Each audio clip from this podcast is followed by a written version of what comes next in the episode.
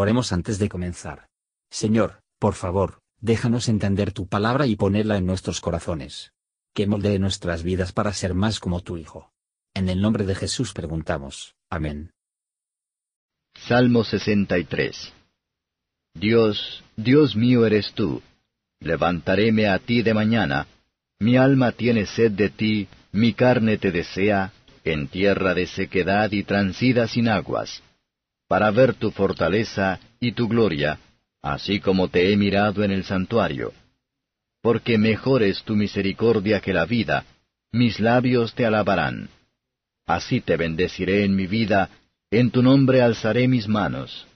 Como de meollo y de grosura será saciada mi alma, y con labios de júbilo te alabará mi boca, cuando me acordaré de ti en mi lecho, cuando meditaré de ti en las velas de la noche.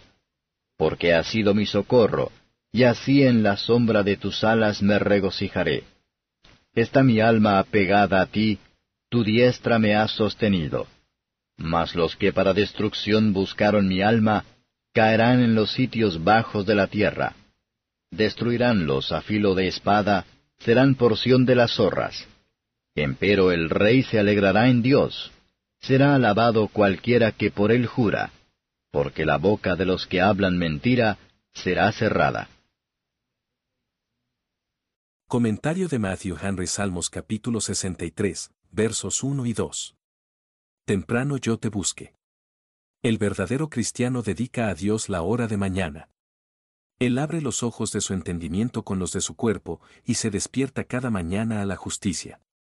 Él surge con una sed de estas comodidades que el mundo no puede dar, y tiene recurso inmediato por la oración a la fuente del agua de la vida. El verdadero creyente está convencido de que nada en este mundo pecador puede satisfacer las necesidades y deseos de su alma inmortal, que espera que su felicidad de Dios, como su porción.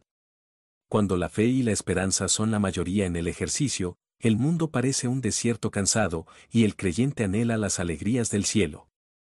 De la que tiene algunos anticipos en las ordenanzas de Dios sobre la tierra, versos 3 a 6. Incluso en la aflicción no necesitamos que desee importar para la alabanza. Cuando este es el marco habitual de la mente de un creyente que valora la bondad amorosa de Dios más que la vida. La bondad amorosa de Dios es nuestra vida espiritual y que es mejor que la vida temporal. Debemos alabar a Dios con labios de júbilo, debemos dirigirnos a los deberes de la religión con la alegría, y proclamar las alabanzas de Dios desde un principio de la santa alegría. Alabando labios deben estar labios de júbilo. David estaba en continuo peligro, la atención y el miedo le sostuvo la mirada de vigilia. Y le dio noches de trabajo, pero se consoló con los pensamientos de Dios. Las misericordias de Dios cuando se la llame a la mente en las vigilias de la noche, el apoyo del alma, por lo que la oscuridad alegre. Qué feliz será que la última mañana, cuando el creyente, despertando después de la semejanza divina, se hartará de toda la plenitud de Dios, y lo alaban con labios de júbilo, donde no hay noche, y donde la tristeza y suspirando huyan, versos 7 a 11. Los verdaderos cristianos pueden, en cierta medida, y en algunos momentos, hacer uso de un fuerte lenguaje de David, pero con demasiada frecuencia nuestras almas unirá al polvo. Habiendo comprometido con Dios, tenemos que ser fácil y el placer y la tranquilidad del temor del mal. Los que siguen con fuerza después de que Dios, no tardaría en fracasar, si la mano derecha de Dios no defenderlos. Es el que nos fortalece y nos consuela. El salmista no, pero que duda aunque ahora sembrar entre lágrimas, él debería cosechar con alegría. Mesías príncipe se alegrará en Dios, que ya ha sido introducido en el gozo puesto delante de él, y su gloria será completado en su segunda venida.